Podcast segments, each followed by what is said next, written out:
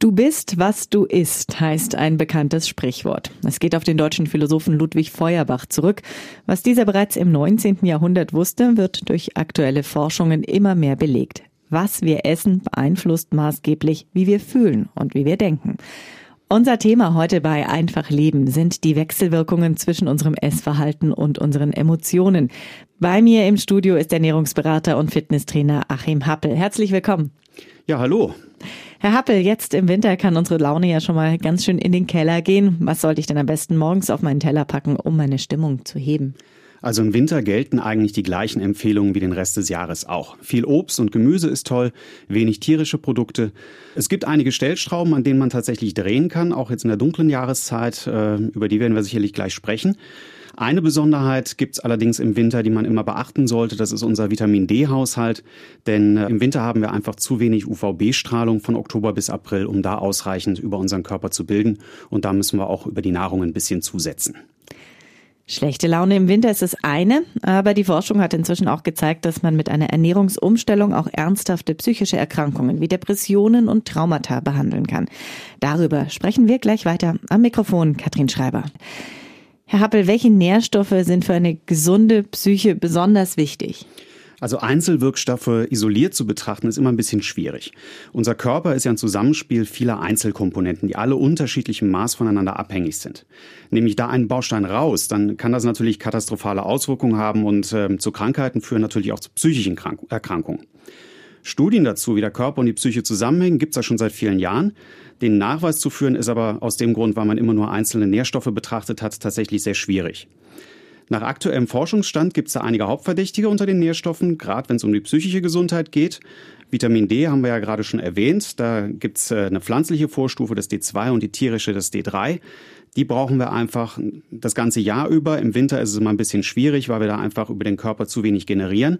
Da bräuchte es eine großflächige Bestrahlung von zwölf Minuten bis zwei Stunden, je nach Alter und Hauttyp, damit wir da ausreichend bilden. Magnesium ist auch so ein Hauptverdächtiger. Da konnte man viele Jahre lang die Wirkmechanismen gar nicht nachweisen, warum dieser Magnesiummangel bei Menschen zu Depressionen, Burnout oder anderen Erkrankungen führen konnte. Das hat man aber mittlerweile tatsächlich herausgefunden. Das waren die Forscher der Medizinischen Universität Wien. Die haben nachgewiesen, dass bestimmte Neurotransmitterfunktionen gewährleistet sein müssen, die zwei Bereiche für unser Gehirn einfach versorgen. Das ist einmal der Bereich des Hypothalamus, der ist für unser vegetatives Nervensystem zuständig, und es ist die Amygdala. Und gerade eine gestörte Amygdala führt zum Entstehen von Ängsten und einer falschen emotionalen Bewertung von Situationen. Im Grunde genau das, was Menschen mit Depressionen ja täglich erleben. In der täglichen Praxis hat man das tatsächlich auch schon früher herausgefunden. Gerade bei Leuten mit leichten und mittelschweren Depressionen hat die Magnesiumgabe enorme Erfolge verbucht. Magnesium war da teilweise sogar effektiver als gängige antidepressiva Medikamente und sogar auch als die Psychotherapie. Auch sehr wichtig neben Magnesium ist der gesamte Komplex der B-Vitamine. Folat gehört dazu, das kennen Sie vielleicht in synthetischer Form als Folsäure. B12 ist sehr wichtig, das ist für eine funktionstüchtige Schutzhülle um unsere Nerven einfach äh, notwendig. B3 brauchen wir auch. Das ist ganz, ganz besonders wichtig, um die Aminosäure Tryptophan aus der Nahrung aufnehmen zu können. Und Tryptophan ist der Hauptbestandteil vom Glückshormon Serotonin. Habe ich einen B3-Mangel, wird das ohnehin schon wenig vorhandene Tryptophan in B3 umgewandelt und kommt da von einer Baustelle in die nächste.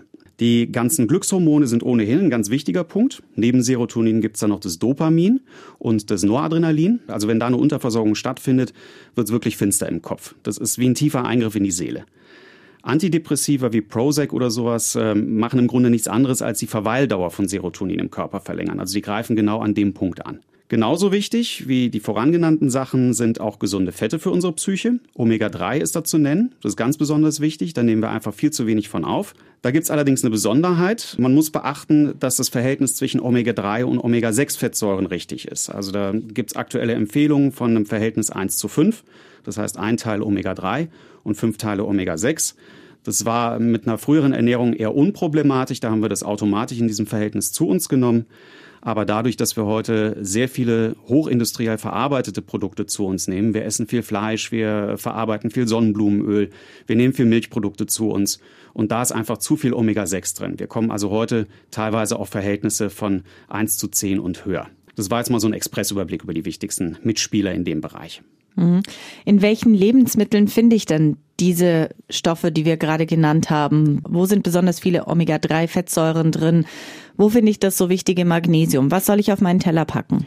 Also im Grunde gilt da auch wieder die anfänglich gemachte ähm, Empfehlung, möglichst ausgewogen zu essen, mit möglichst großem Anteil pflanzlicher Kost, Gemüse und Obst. Da finden sich sehr viele von diesen Nährstoffen drin. Tierische Produkte würde ich immer nur als seltene Beikost empfehlen, einfach damit der B12-Spiegel auch gesichert ist. Industriell hochverarbeitete Lebensmittel sollte man ganz drauf verzichten, weil das natürlich an anderen Stellen auch nochmal ganz neue Probleme aufwerfen kann. Aber wenn wir uns jetzt beispielsweise diese drei Glückshormone anschaut, Serotonin, Dopamin und Noradrenalin, dann kann man sagen, fürs Dopamin ähm, wäre beispielsweise Bananen, Avocados, Nüsse, Paprika, Kartoffeln wären da gut. Beim Serotonin ähm, auch die Kartoffeln, schwarze Schokolade, also dunkle Schokolade mit einem Kakaoanteil von über 80 Prozent. Fenchel ist besonders wertvoll, Feigen, Mandeln, Walnüsse. Also da kann man sich aus dem pflanzlichen Bereich wirklich sehr gut versorgen. Beim Noradrenalin ist es noch einfacher. Das wird eigentlich durch jedes grüne Gemüse bedient, aber auch durch Hafer, Apfel, Ananas, Banane und Mandeln. Hm. Wie kann mein Körper diese Stoffe denn jetzt am besten aufnehmen? Spielt es da eine Rolle, wie ich das Gemüse, das Obst zubereite? Ja, unbedingt. Also ich muss natürlich darauf achten, wie ich die Sachen zubereite, denn viele Vitamine und auch die anderen Nährstoffe sind extrem hitzeempfindlich. Roh wäre natürlich super. Ich glaube aber nicht, dass jeder von uns dauerhaft Rohkost essen möchte. Deswegen meine Empfehlung geht immer dahin, die Sachen Dampf zu garen wäre auf jeden Fall meine erste Wahl vor Kochen, Braten und erst recht vor Frittieren, weil wenn man was frittiert, ist meistens die Nährstoffgeschichte komplett tot. Wenn es gekocht wird oder gebraten wird, äh, dann bitte nur kurz, kurz scharf anbraten oder wirklich blanchieren, kurz in heißem Wasser, dann bleiben auch möglichst viele Vitamine und Nährstoffe erhalten. Es gibt ein paar Ausnahmen. Eine wäre zum Beispiel ähm, Tomaten. Die sind tatsächlich von der Nährstoffverfügbarkeit, von der Bioverfügbarkeit für uns besser, wenn wir sie vorher erhitzt haben. Deswegen ähm, ist die Dosentomate gar nicht so verkehrt. Die ist zum einen reif geerntet worden, hat eine hohe Nährstoffdichte, ist im Idealfall auch auf eine natürliche Weise konserviert. Und durch dieses Erhitzen wird das enthaltene starke Antioxidant, äh, der Farbstoff Lycopin, wird für uns einfach besser verfügbar und liefert uns natürlich noch ganz viele andere Mehrwerte. Welche Lebensmittel sollten wir denn unbedingt meiden? Also besonders kritisch sehe ich natürlich als Ernährungsberater alles, was industriell hochverarbeitet ist. Das ist natürlich nicht nur die Tütensuppe, also dieses wunderbare Pülverchen, was man sich mit heißem Wasser anrührt. Das ist auch der Fruchtjoghurt und das Brot im Supermarktregal. Da stecken nämlich ganz viele kleine Hilfsmittel drin, die nichts mit natürlicher Ernährung zu tun haben. Daher immer mal einen Blick auf die Zutatenlisten werfen, dann äh, weiß man auch, ob wirklich nichts drin ist oder vielleicht Sachen drin sind, die unsere Großmutter auch nicht kannte und die sie wahrscheinlich äh, auch nicht aussprechen konnte oder erst recht nicht essen wollte.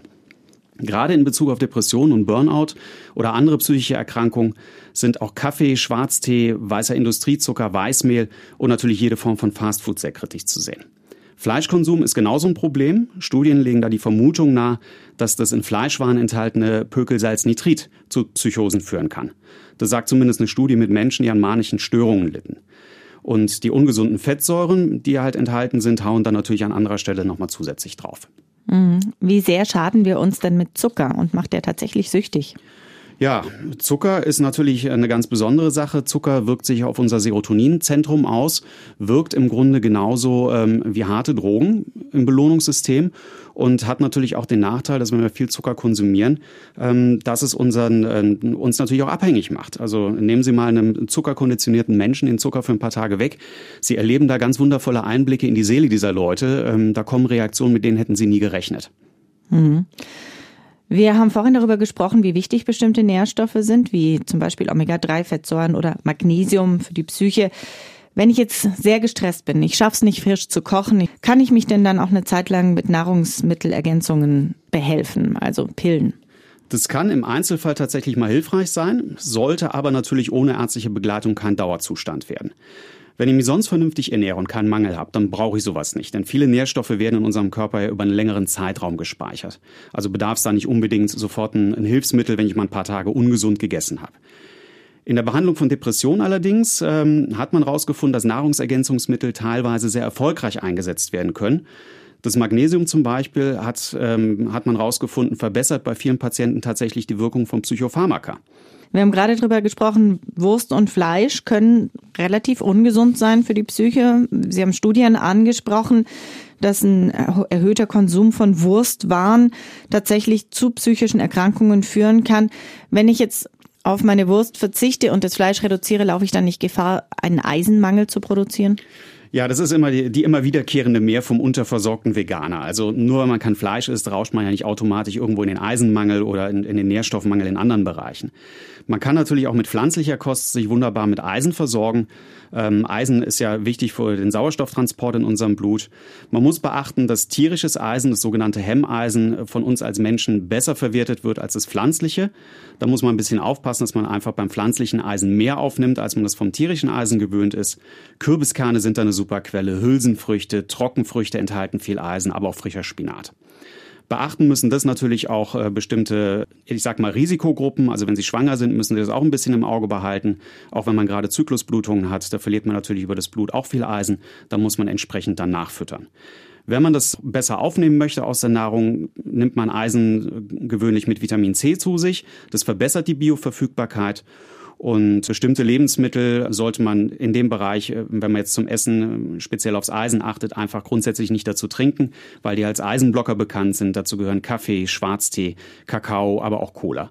Also wenn man da zwei Stunden wartet, dann kann man auch entweder diese Getränke äh, zu sich nehmen oder halt einfach diesen Abstand wahren zwischen Nahrungsmittel und diesen Getränken. Worüber wir noch nicht gesprochen haben, ist die Rolle unseres Darms. Der Darm ist das Zentrum von zahlreichen Stoffwechselvorgängen so zum Beispiel dem Immunsystem sowie dem Serotoninsystem. Serotonin ist das sogenannte Glückshormon und für unsere Stimmung besonders wichtig. Bei mir im Studio ist Ernährungscoach Achim Happel. Herr Happel, warum ist denn ein gesunder Darm so wichtig für eine gesunde Psyche? Also wichtig für eine funktionierende Verarbeitung der Nahrung ist ja natürlich eine gesunde Darmflora mit möglichst vielen unterschiedlichen Darmbakterien. Sonst verwerten wir die Nährstoffe aus der Nahrung nicht optimal und vieles rauscht einfach durch, ohne dass wir da irgendeinen Mehrwert rausziehen können.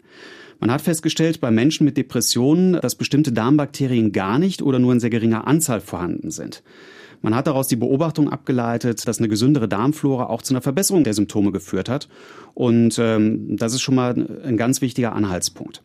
Mittlerweile weiß man auch durch erste Forschungsergebnisse, dass es eine direkte Darm-Hirn-Verbindung gibt. Also da findet eine direkte Kommunikation statt zwischen unserem Darm und unserem Hirn.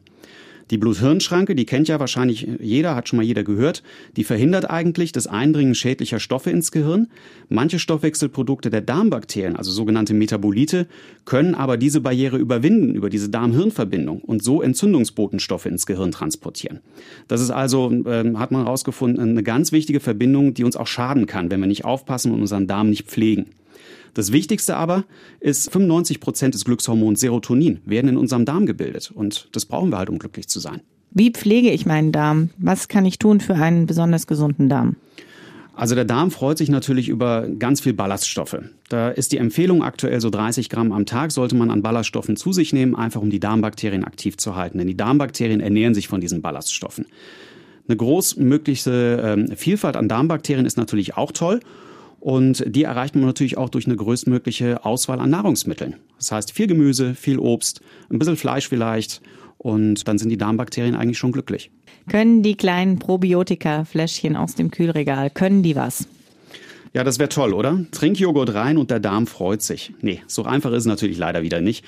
Die Darmflora ist was sehr Individuelles und nicht alles das, was wir über den Magen in den Darm schicken, überlebt natürlich auch den, den Weg durch den Magen. Also diese prä- und probiotischen Bakterien gehen teilweise schon im Magen kaputt und kommen gar nicht erst im Darm an. Erste Studien zeigen auch, dass man da regelmäßig diese Drinks konsumieren müsste, um die Darmflora stabil zu halten, wenn man das mit der Ernährung sonst nicht so genau nimmt diese ursprünglichen Health Claims, ähm, diese Gesundheitsversprechen der Produkte, die sind überraschenderweise ja alle aus der Werbung verschwunden, denn die wurden eigentlich wissenschaftlich nie belegt und dürfen deswegen vom Gesetzgeber her auch nicht mehr draufgedruckt werden. Würden diese sogenannten Functional Foods, so heißen die Teile, äh, tatsächlich wie Medizin wirken, dann müssten die natürlich als Medikamente in der Apotheke verkauft werden und nicht im Supermarkt. Das ist, wie es halt häufig so ist bei diesen Produkten, einfach ein großes Werbegetrommel. Und das sind nicht nur diese kleinen probiotischen Drinks, das ist auch diese speziellen Proteinprodukte, die es jetzt zuhauf gibt oder die Cholesterinsenker in der Margarine. Da gilt es genauso. Das sind im Übrigen auch wieder alles hochverarbeitete, industriell hochverarbeitete Produkte. Und die werfen natürlich für unseren Darm auch wieder ganz gewaltige Probleme auf. Man darf auch nicht vergessen, dass gerade diese kleinen Trinkjoghurts, wenn man sich die mal genauer anschaut, äh, so ein kleines Fläschchen enthält tatsächlich bis zu vier Stücke Würfelzucker. Und den wollen wir ja eigentlich auch aus unserer Nahrung verbannen. Dem, was wir essen, können wir nicht nur langfristig unsere Psyche beeinflussen, sondern auch sehr kurzfristig. Zum Beispiel um die Konzentration beim Arbeiten zu steigern. Was soll ich also auf den Schreibtisch neben meinen Laptop stellen, um mich besser konzentrieren zu können, Herr Happel? Sie möchten jetzt gar nicht Schokolade hören, oder? Unbedingt. Schokolade ist schon okay. Also wenn sie einen Kakaoanteil wirklich von über 80 Prozent hat. Alles, was drunter liegt, hat meistens viel zu viel Zucker und es ist meistens noch Vollmilch mit drin. Die wollen wir auch ein bisschen reduzieren. Besser sind natürlich als die Schokolade sind Samen und Nüsse. Rohkoststicks wären eine Option oder Obst wie Blaubeeren oder zuckerarme Trockenfrüchte, Rosinen, Preiselbeeren, Kirschen. Da kann man so einiges sich äh, neben den Arbeitsplatz stellen. Gerade Nüsse enthalten viel Omega-3. Das ist ja das, wo wir eigentlich zu wenig von kriegen. Sie enthalten viel Eisen und Eiweiß. Was ich für mich entdeckt habe, sind seit kurzem geröstete Edamame. Das sind die Sojabohnen ohne Schale. Die sind super, schmecken so ein bisschen wie geröstete Erdnüsse, haben auch unheimlich viel Eiweiß und sehr äh, komprimierte Nährstoffe drin. Wenn man auf die Kalorien noch zusätzlich achten möchte, Reiskräcker wären eine Option ohne Geschmack.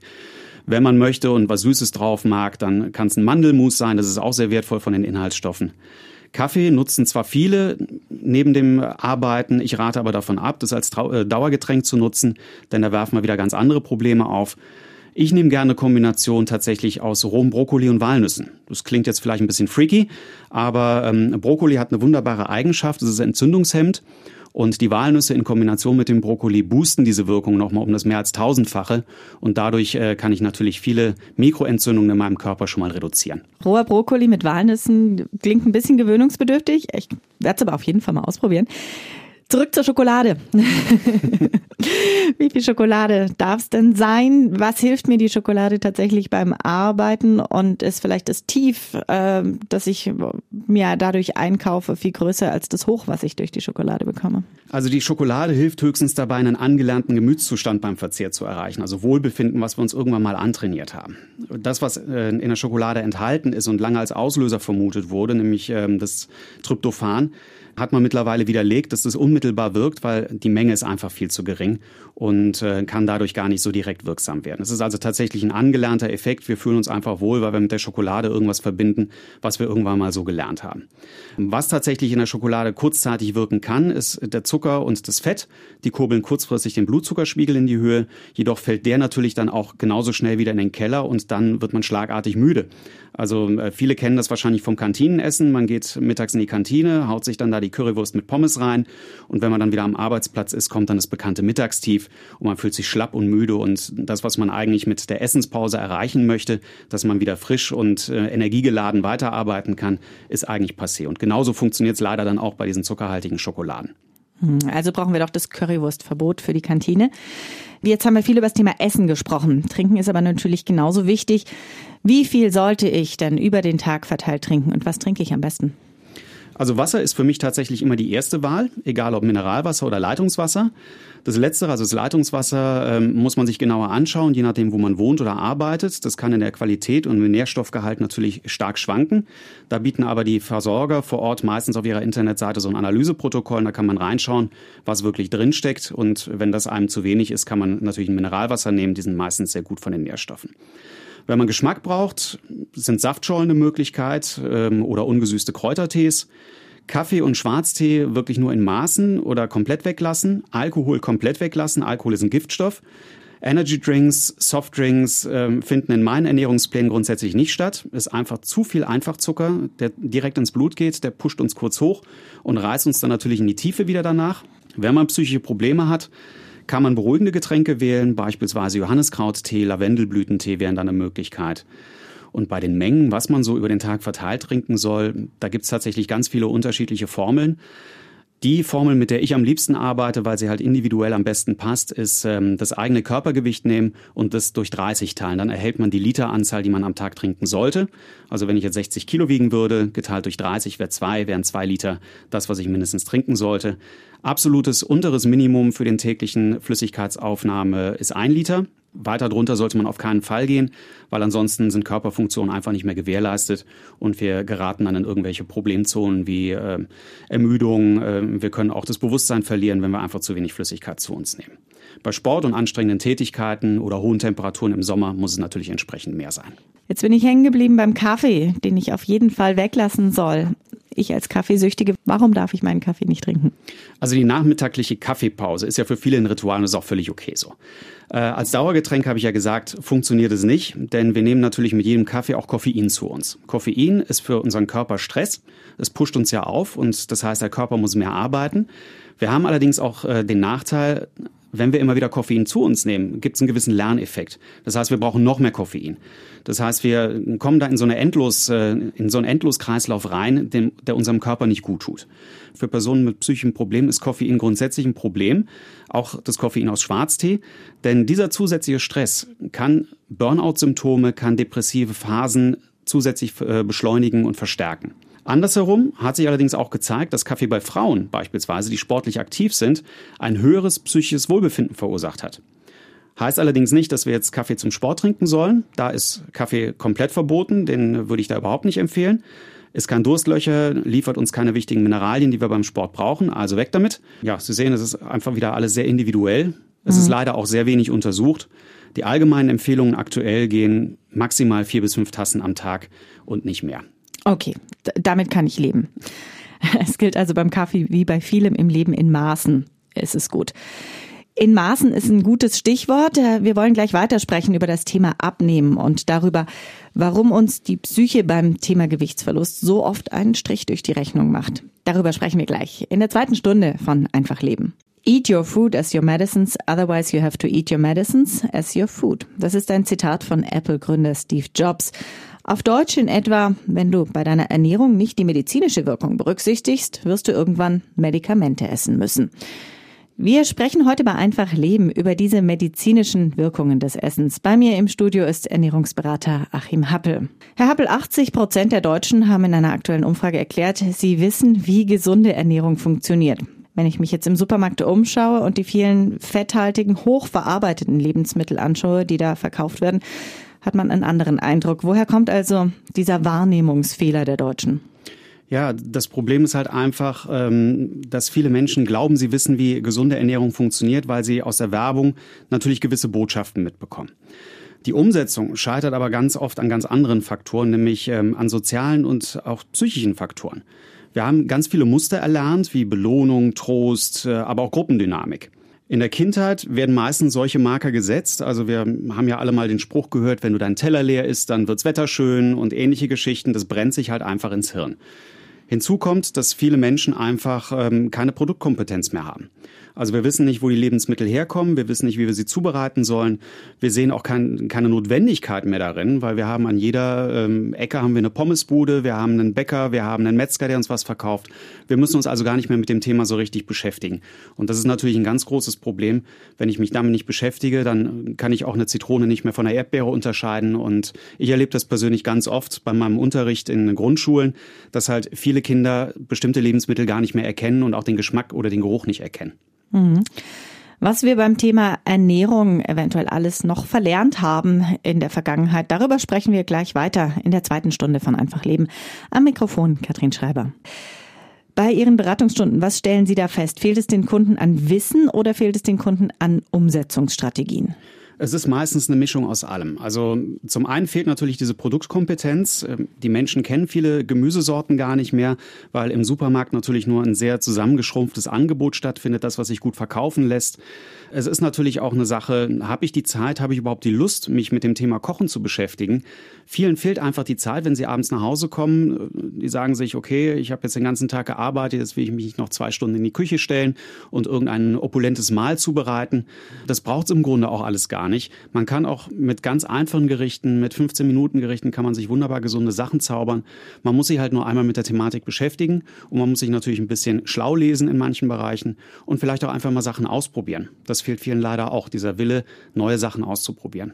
Ein ganz anderes Problem ist ja, dass wir oft aus falschen Gründen essen, zum Beispiel aus Stress oder wir essen, um uns zu belohnen. Wie kann man denn dem entgegenwirken?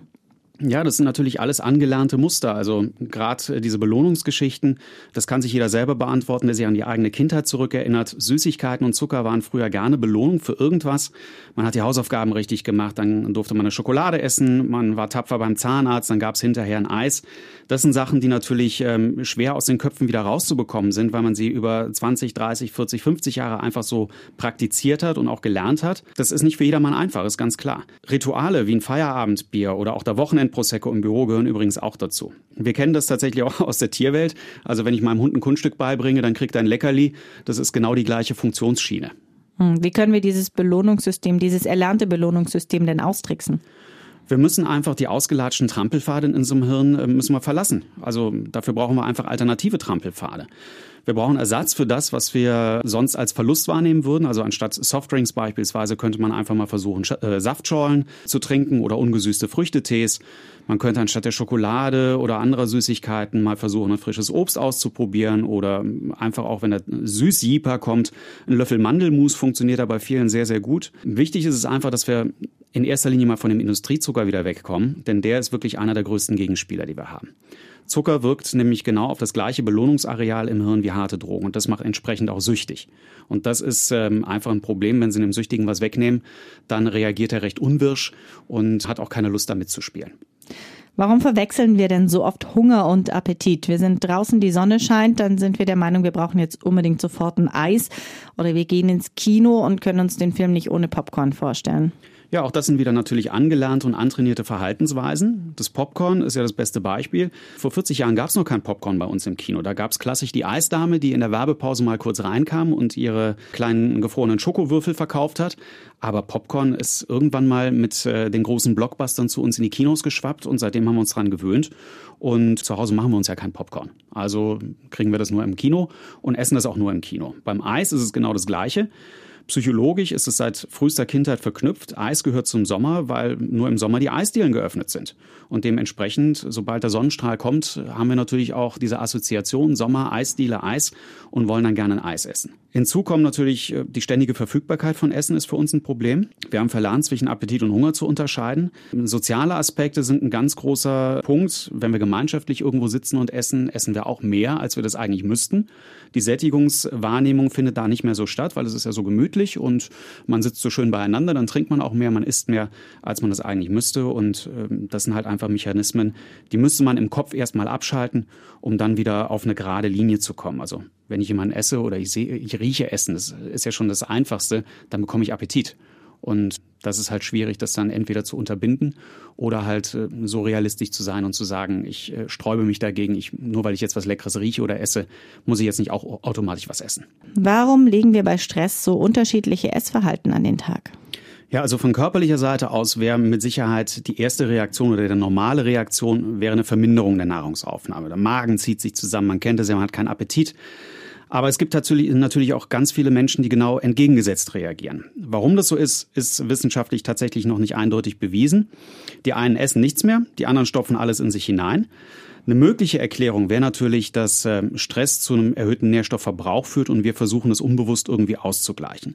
Problem in der Situation ist nur, wenn wir Stressessen machen, dann versuchen wir möglichst schnell und leicht verfügbare Sachen zu bekommen. Das ist dann tatsächlich irgendwie die belegte Semmel oder die Pizza, die man sich schnell in den Ofen schiebt. Und da sind natürlich entsprechend weniger Nährstoffe drin, die wir eigentlich in dem Moment gerade dringend benötigen würden. Wir vernachlässigen also die Nährstoffe und pushen im Grunde den Stress noch mehr in unserem Körper. Hm, wie kann ich denn diesem Stressessen oder auch dem Belohnungsessen, über das wir vorhin schon gesprochen haben, wie kann ich dem entgegenwirken?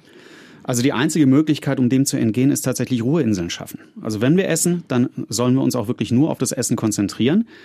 Es ist schwierig, klar, wenn man im Stress ist, hat man meistens keine Zeit für nichts und erst recht nicht fürs Essen. Das wird dann als äh, zweitrangig angesehen, aber genau das ist das Problem.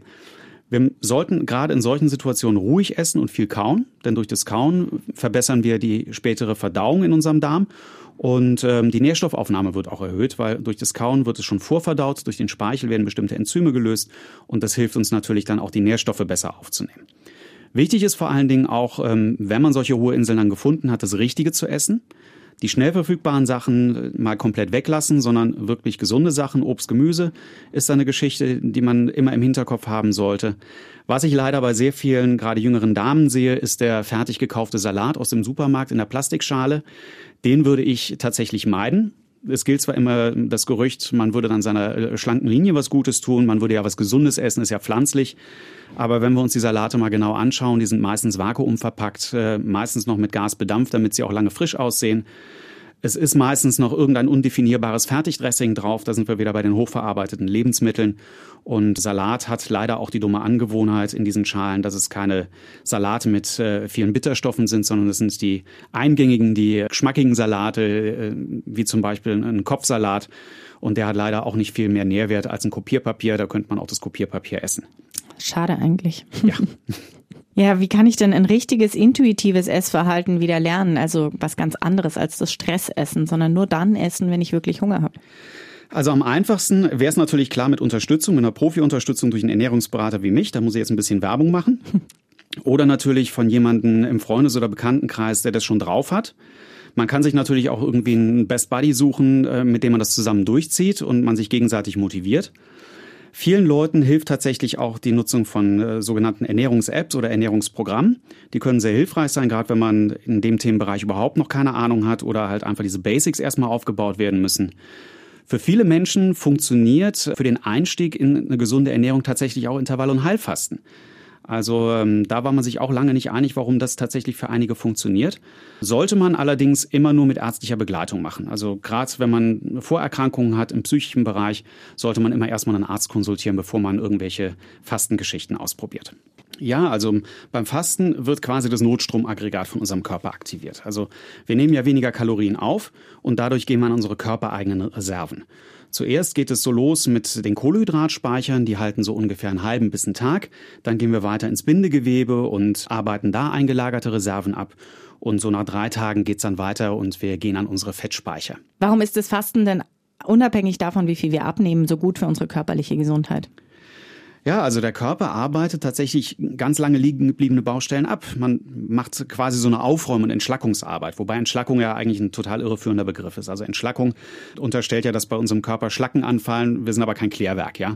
Insofern entstehen da auch keine Schlacken. Es ist schön bildlich ausgedrückt, aber egal. Die Prozesse vom Fasten, die wirken auf uns verjüngend und regenerierend. Die, ähm, das Recycling-System unserer Zellen wird aktiviert. Das wiederum hemmt Entzündung und wir können neue Nervenzellen bilden. Fasten senkt auch unseren Blutdruck, der fällt. Ist gerade interessant für Menschen mit äh, Bluthochdruck oder die halt mit Herz-Kreislauf-Problemen zu tun haben. Unsere Stressresilienz, der Umgang mit oxidativen Stress, der verbessert sich durchs Fasten. Wir haben eine bessere Schlafqualität. Die Konzentrationsfähigkeit steigert sich. Wir haben eine höhere Leistungsfähigkeit. Wir fühlen uns wacher. Und das alles zusammen steigert natürlich auch unsere Lebenserwartung. Das ist ja auch ein nicht zu verachtender Mehrwert, den wir da haben, wenn wir anstatt nur 70 Jahre vielleicht 90 Jahre werden könnten.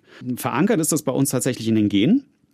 Wir kennen das aus der Urzeit. Also der Urzeitmensch hat ja auch nicht jeden Tag sein Essen bekommen. Da gab es nicht die Pommesbude an jedem Felseck, sondern da musste man tatsächlich auch mal ein paar Tage warten, bis man wieder was Neues in der Natur gefunden hat oder irgendwie den Säbelzahntiger erlegt hat. Und ja, seitdem ist das in unserem Körper drin und tut uns auch gut.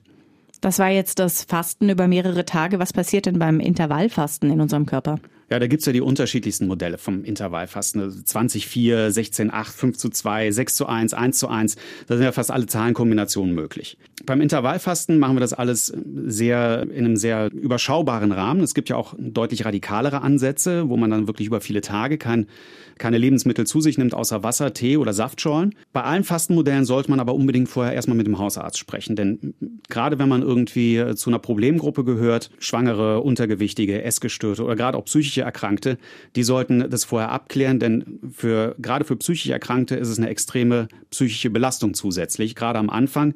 Wenn wir nämlich diese Hungergefühle haben, dann ist der Frust groß, wir dürfen nichts essen die ersten drei Tage und das kann depressive Schübe deutlich verstärken und kann uns auch so ein richtiges in ein Loch ziehen. Besser wird's dann erst nach den drei Tagen, wenn die Fettverbrennung einsetzt. Dann erleben wir dieses Fasten hoch, das vielleicht der ein oder andere kennt. Wir fühlen uns leicht, wir fühlen uns leistungsfähig, obwohl wir nichts gegessen haben. Und das ist eben das, was dann die Depression zum Beispiel auch verbessern kann. Bietet sich dann für Menschen mit psychischen Problemen das Intervallfasten eher an als das Fasten über mehrere Tage? Ja, also Intervallfasten, wie gesagt, ist ja die, die Einsteigergeschichte. Für die ist es mit Sicherheit auch ganz sinnvoll. Also ich würde sagen, Intervallfasten ist mal ein Einstieg für viele Depressive oder andere psychisch Kranke. Es gab da mal tatsächlich ein, ähm, Versuche in den 1950er Jahren in Russland. Da, seitdem kennt man das eigentlich, gerade in der Psychiatrie mit dem Fasten. Da gab es äh, einen Arzt in Moskau, der hat zum ersten Mal seinem Patienten gewähren lassen, weil der keine Nahrung zu sich nehmen wollte. Früher war es halt immer die Zwangsernährung in solchen Fällen und da hat man nie eine Verbesserung festgestellt. Aber gerade bei diesem Patienten hat man sich dann mal, äh, hat man dem mal entsprochen und hat das ausprobiert und er hat tatsächlich über 28 Tage nur Wasser bekommen. Und nach diesen 28 Tagen war der ein komplett anderer Mensch. Der hätte fast als Gehalt entlassen werden können. Und ähm, weil man das nicht so ganz glauben konnte, hat man das versucht durch Studien zu belegen und das konnte man auch. Man hat gerade bei depressiven Phobikern und Schizophrenen hat man so eine Kur ausprobiert mit 25 Tagen nur Wasser und Besserung gab es bei über 70 Prozent der Betroffenen. Langzeiterfolge waren sogar noch bei 47 Prozent erreicht. Ein Thema haben wir bisher ganz bewusst ausgeklammert, weil es den Rahmen sprengt. Wir wollen es aber trotzdem noch ganz kurz anschneiden. Wie wichtig ist Bewegung und Sport für unser Essverhalten und unsere Psyche? Also für die Psyche ist Sport natürlich genauso wichtig wie ähm, eine Versorgung mit hochwertigen Nährstoffen. Man hat mittlerweile in Studien herausgefunden, dass 35 Minuten Sport am Tag komplett ausreichen, um uns dauerhaft glücklicher zu machen. Die Ursachen dafür konnte man wirklich über lange Zeit nicht erklären. Die Vermutungen gehen aber dahin, dass es die sozialen Qualitäten von Sport sind, also Betreuung durch einen Trainer, das Gemeinschaftsgefühl, dass man sich mit Freunden trifft und gemeinsam aktiv ist. Fakt auf jeden Fall bei all diesen Untersuchungen ist, dass Sport Ängste lindert, es kann Depressionen mindern und vor allen Dingen auch das Risiko für depressive Episoden. Und das ist natürlich ein großer Mehrwert, der halt auch für psychisch Erkrankte besonders, sag ich mal, zu empfehlen wäre. Herr Happel, vielen Dank für Ihren Besuch heute hier bei uns im Studio. Wenn Sie die ganze Sendung noch einmal nachhören wollen, können Sie das in der Mediathek des Münchner Kirchenradios unter mk-online.de. Und Achim Happel hat eine Internetseite unter ausschlaggebend.com. Finden Sie viele Tipps rund um das Thema Ernährung und Sport. Ich wünsche Ihnen noch einen schönen Tag. Am Mikrofon verabschiedet sich Katrin Schreiber.